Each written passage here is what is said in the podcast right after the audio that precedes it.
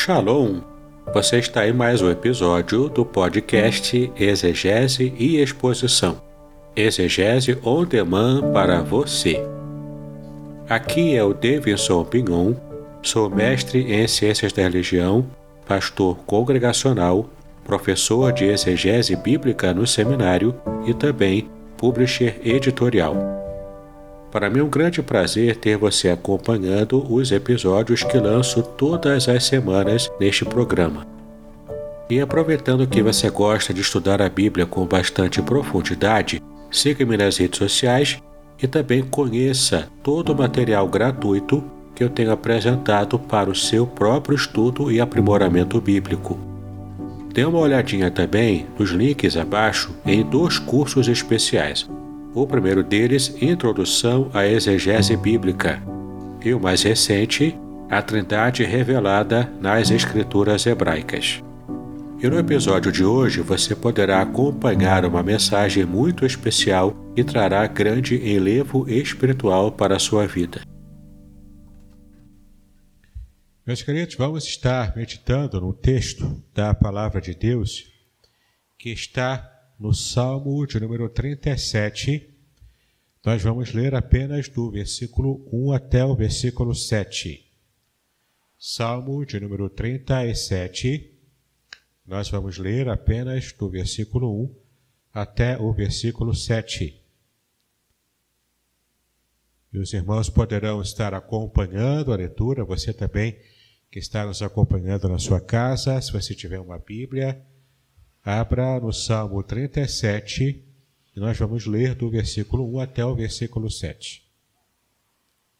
E o texto bíblico diz o seguinte: Não te indignes por causa dos malfeitores, e nem tenhas inveja dos que praticam a iniquidade. Porque cedo serão ceifados como a erva, e murcharão como a verdura Confia no Senhor e faz o bem. Habitarás na terra e verdadeiramente serás alimentado. Deleita-te também no Senhor e te concederá os desejos do teu coração. Entrega o teu caminho ao Senhor, confia nele e ele o fará. E ele fará sobressair a tua justiça como a luz e o teu juízo como o meio-dia. Descansa no Senhor e espera nele. Não te indignes por causa daquele que prospera em seu caminho, por causa do homem que executa astutos intentos. Meus amados, esse texto fala de uma situação bastante comum. Este é um salmo de Davi e ele fala da palavra-chave indignação. Muitas vezes nós ficamos indignados com tantas injustiças que vemos em nosso mundo, em nosso país em especial. A gente fica indignado com o que é errado, o que passa a ser considerado certo, embora a Bíblia diga que é errado. E a gente começa a perceber o quanto, muitas vezes, para justificar o mal, Aquele que está corrompido e quer justificar o mal, começa a lançar mão de vários argumentos, de várias conversas, e começa a tentar é, manipular a verdade para que possa realmente mudar a opinião das pessoas. E embora a gente perceba que muitas vezes algumas pessoas compram essa ideia, compram essa narrativa, compram essa conversa. Mas nós que somos cristãos, nós que conhecemos a palavra, nós não nos damos por vencidos diante de uma argumentação perfeita, de uma palavra colocada de modo até emocional e a gente não se dá por vencido quando percebemos que querem manipular a verdade ensinada pela palavra de Deus. Então, quando nós não somos manipulados por esse tipo de conversa fiada, a gente sente na nossa mente, no nosso coração, a gente tem esse sentimento de indignação. O nosso sangue às vezes ferve. A vontade que dá é da gente até mudar de país, mudar de estado, tentar resolver com forças humanas. Mas a gente aprende aqui, de acordo com a palavra de Deus, Primeira, primeiro, em primeiro lugar, nós aprendemos que o mundo jaz no maligno. De modo que tudo o que acontece nesse mundo, seja em nosso país, seja em outro país, tudo o que acontece está debaixo de uma ação maligna contra os princípios de Deus, contra os valores da palavra de Deus. E embora a indignação ela venha ao nosso coração e ela venha à nossa mente, isso não quer dizer que sejamos vencidos, derrotados por esse sentimento. Muito pelo contrário, a Bíblia fala claramente que eu não tenho que ficar indignado por causa de. Então eu posso ficar com a minha consciência tranquila diante de Deus embora a indignação ela tenha chegado ao meu coração, à minha mente. Mas eu não posso ficar indignado, eu não preciso ficar indignado por causa desses malfeitores. E nem preciso também ter inveja da riqueza que tais malfeitores granjeiam, alcançam, devido aos seus malfeitos. Eu não preciso ficar com inveja, com aquele sentimento de inveja, quando eu percebo que alguém que pratica o mal está crescendo nessa sociedade, enquanto que aquele que procura agir honestamente, adequadamente, dando um bom testemunho de cristão, parece que a sua vida fica empatada, não consegue avançar, não consegue melhorar de vida. Esse é um sentimento destrutivo.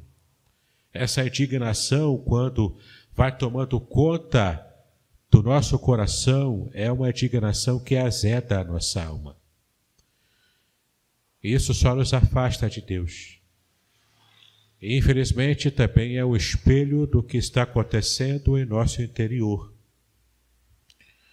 E às vezes, quando eu consigo olhar nesse espelho e ver o que enxergar, o que está no meu interior, eu posso me assustar com a feiura que eu vou estar enxergando dentro de mim. Feiura essa que eu não havia percebido antes. Então, não preciso ficar indignado com nada disso. Na verdade, não devíamos nem mesmo ficar surpresos, porque tudo faz parte dessa agência do mal. E como igreja do Senhor, nós somos sal da terra e luz do mundo. Precisamos salgar para que não se deteriore tão rapidamente. Precisamos ser luz, espelhando a luz do Senhor para iluminar os caminhos dos maus. E o texto continua: confia no Senhor e faze o bem. Habitarás na terra e verdadeiramente serás alimentado. É interessante esse versículo, o versículo 3, porque ele faz esse perfeito contraste entre o, entre o justo e o ímpio. O ímpio se dedica à maldade, o justo não precisa ficar indignado com isso, porque no versículo 2 diz qual é o resultado da maldade do ímpio. Mas o versículo 3 ele mostra o foco que o justo precisa ter. Que foco é esse? O, justo precisa, primeiro, confiar no Senhor. Aqui está a situação de um justo que quer servir a Deus, que quer buscar a justiça, que quer fazer o que é certo. Mas quando ele fica indignado frente às situações de maldade que se apresentam ao seu redor, à sua sociedade, ele que é justo, ele precisa ter o seu foco bem ajustado. Ele não pode dar lugar aos sentimentos de inveja, de indignação exagerada, porque isso vai fazer com que ele, além de ter a sua alma azedada, ele também vai perder o foco da sua justiça, já que ele é justo, já que ele é abençoado por Deus. já que ele é notado por Deus com o coração aberto. Então percebemos aqui essa realidade que nós precisamos confiar no Senhor, porque é o contraste perfeito daquele que é mau. Aquele que é mau, aquele que é ímpio, ele é arrogante. Ele age de modo arrogante. E ele se conduz de modo arrogante nessa vida, mas aquele que confia no Senhor, ele é humilde de coração. Ele não está disposto a confiar plenamente no seu braço, por mais forte que ele seja, por mais rico que ele, que ele, que ele seja, por mais poder político, social que ele possa ter. Nós estamos diante aqui de um justo que serve ao Deus Todo-Poderoso e que por isso mesmo ele pode confiar que esse Deus Todo-Poderoso está no controle de toda a nossa história. Então confia no Senhor e faz uma outra coisa. Faz o bem. Faz o que é bom. A confiança em Deus me dá força, para que, mesmo a despeito de tanta maldade ao meu redor, eu consigo ser diferente. Mesmo diante de uma sociedade injusta, pecaminosa, ímpia, Deus percebeu a vida de Noé, que no meio de toda uma geração corrompida, Noé agradou o Senhor. Então Deus percebe Noé. Deus decide levar toda aquela geração a cabo com o dilúvio, mas preserva a vida de Noé e, por extensão, a sua família por causa da bênção que foi a vida de Noé. Confiar em Deus faz toda a diferença. Não se, não se estripar, não se colocar em cima dos seus, dos seus próprios entendimentos ou da sua própria força, mas com o coração humilde, confiar no Senhor e continuar fazendo o bem. Não ter vergonha de fazer o bem não ter vergonha de pregar o que é certo, o que é bom, mesmo que todos ao seu redor digam que o que você está falando é bobagem, é coisa ultrapassada, o mundo evoluiu e a gente precisa agora acabar com esse pensamento retrógrado. Em nome de Jesus, eu estou instando você nessa tarde, você que me ouve na internet, eu estou instando cada um de nós a termos o compromisso com a verdade revelada na palavra, apesar de toda a pressão que nós recebemos ao nosso redor, para que estejamos corrompendo a visão correta ensinada pela palavra de Deus.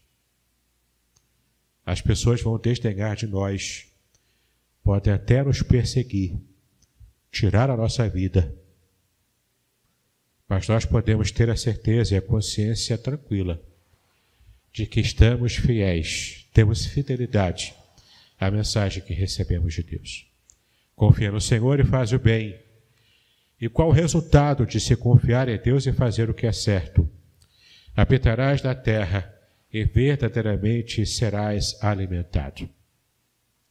Habitar na terra para a visão judaica antiga é um código. Era uma expressão idiomática da língua hebraica antiga e quando se referia a habitar na terra, era habitar na terra prometida, ou seja, ser abençoado.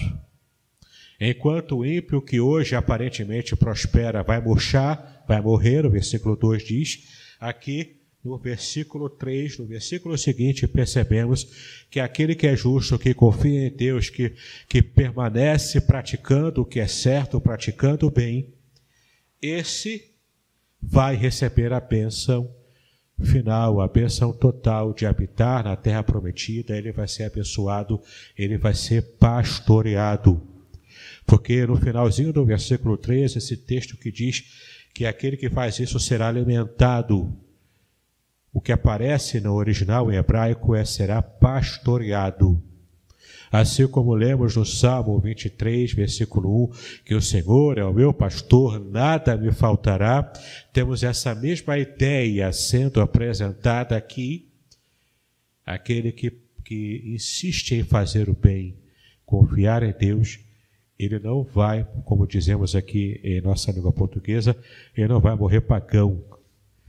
Ele vai ser pastoreado, ele tem em quem confiar, ele tem em quem se agarrar, porque o Todo-Poderoso de Israel está ao seu lado, está abençoando.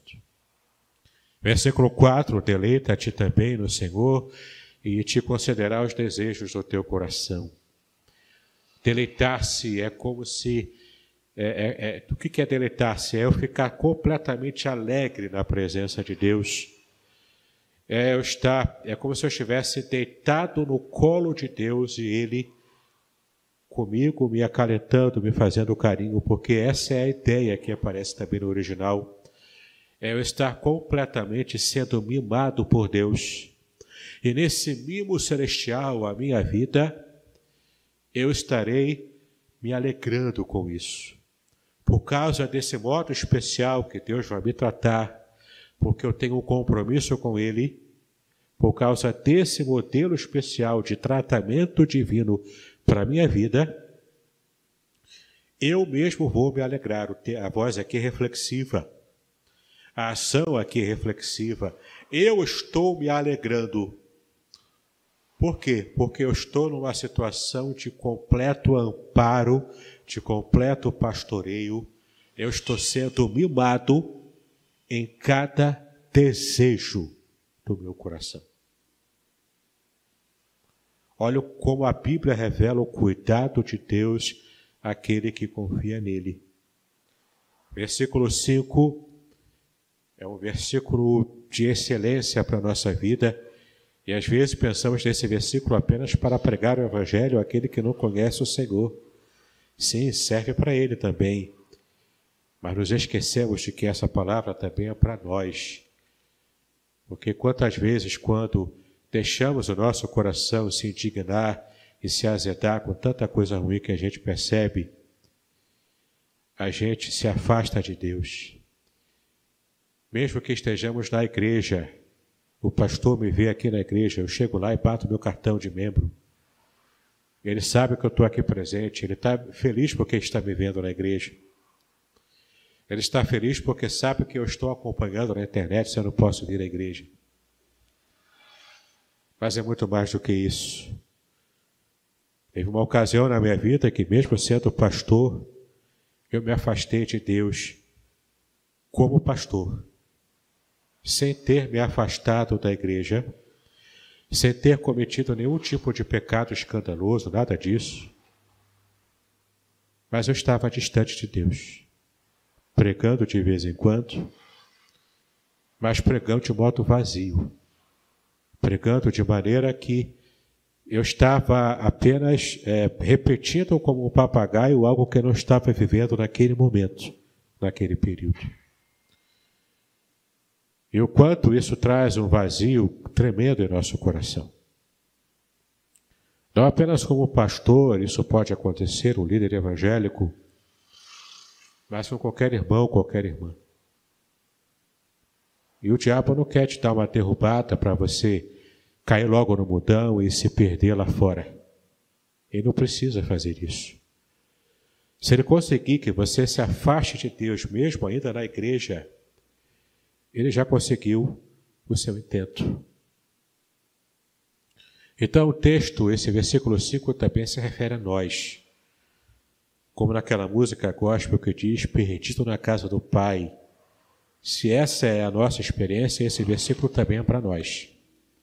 O versículo diz: Entrega o teu caminho ao Senhor, confia nele, e ele o fará. Entregar o caminho ao Senhor, o texto em hebraico demonstra aqui uma ação de você empurrar uma grande pedra e você abrir mão dela, deixar essa pedra rolar ladeira abaixo. Depois que você empurra uma pedra muito mais pesada do que você ladeira abaixo, não tem como você recuperar. É você abrir mão. Você abrir mão de ter o controle da sua própria vida, porque na verdade você não tem. É você abrir mão de tudo aquilo que você considera como sendo essencial para a sua vida, que não seja o próprio Deus. É você chegar para Deus e falar: Senhor, a minha vida pertence a Ti. Minha vida está completamente entregue nas Tuas mãos. E você rola a sua vida, você rola na direção de Deus. E quando você abre mão, o Senhor faz da sua vida para que ela abençoa a sua vida para que ela chegue em todo o seu potencial. Então, entrega o teu caminho ao Senhor. Confia nele, novamente a palavra confiança. E ele fará. E o que ele fará? Veja o versículo 6.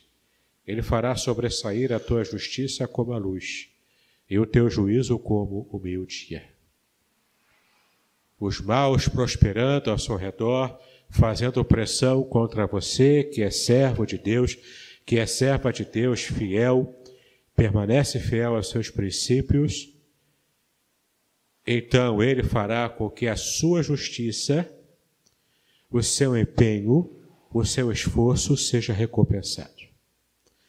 Todos verão a queda do ímpio, e todos verão a luz resplandecente de Deus na vida de quem é justo. Versículo 7, então, para fecharmos a nossa meditação nessa tarde, nessa noite. Descansa no Senhor e espera nele. Não te indignes por causa daquele que prospera em seu caminho, por causa do homem que executa astutos intentos descansa. Por que, que eu vou descansar no Senhor? Porque eu já rolei a minha indignação na direção dele. Porque eu já abri mão desse meu senso de indignação devido ao mal. E eu disse para ele: Senhor, eu não, eu não controlo o mundo. Eu não posso controlar as pessoas.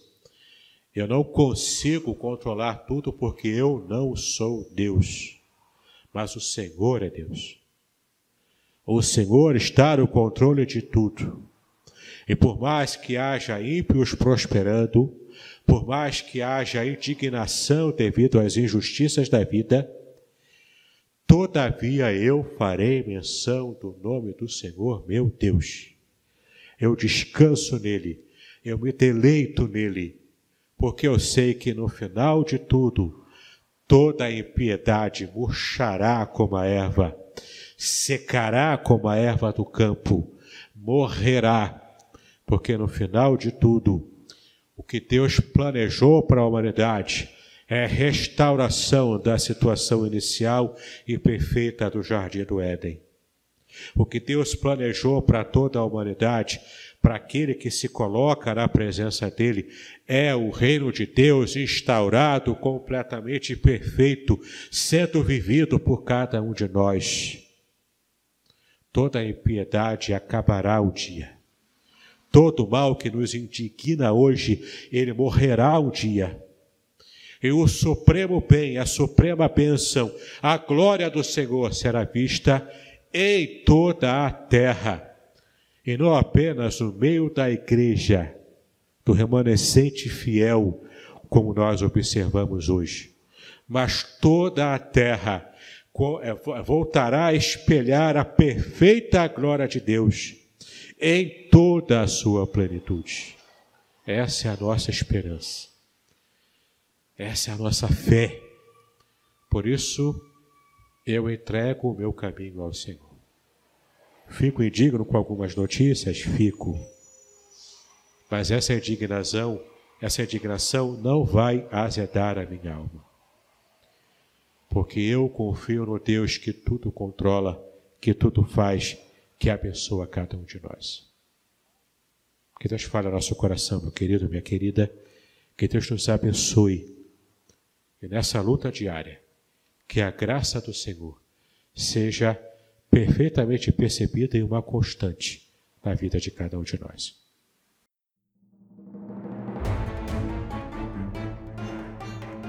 Muito bem, agora eu gostaria de ver a sua participação.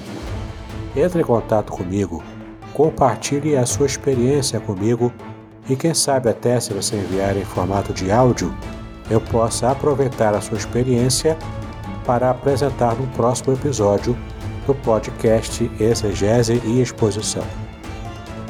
Eu sou Davidson Pignon e eu ajudo pastores e líderes cristãos a fazer estudos bíblicos da igreja, sem terem problemas com interpretações erradas. Se você então está pensando em compreender a sua Bíblia com segurança, não deixe de assistir a mais episódios como este aqui. Então, assine o canal, acione o sininho, curta, comente e também compartilhe. Ajude-me a ampliar o alcance com estudos bíblicos de qualidade na internet. Que Deus abençoe os seus estudos, paz e bênçãos sobre a sua vida.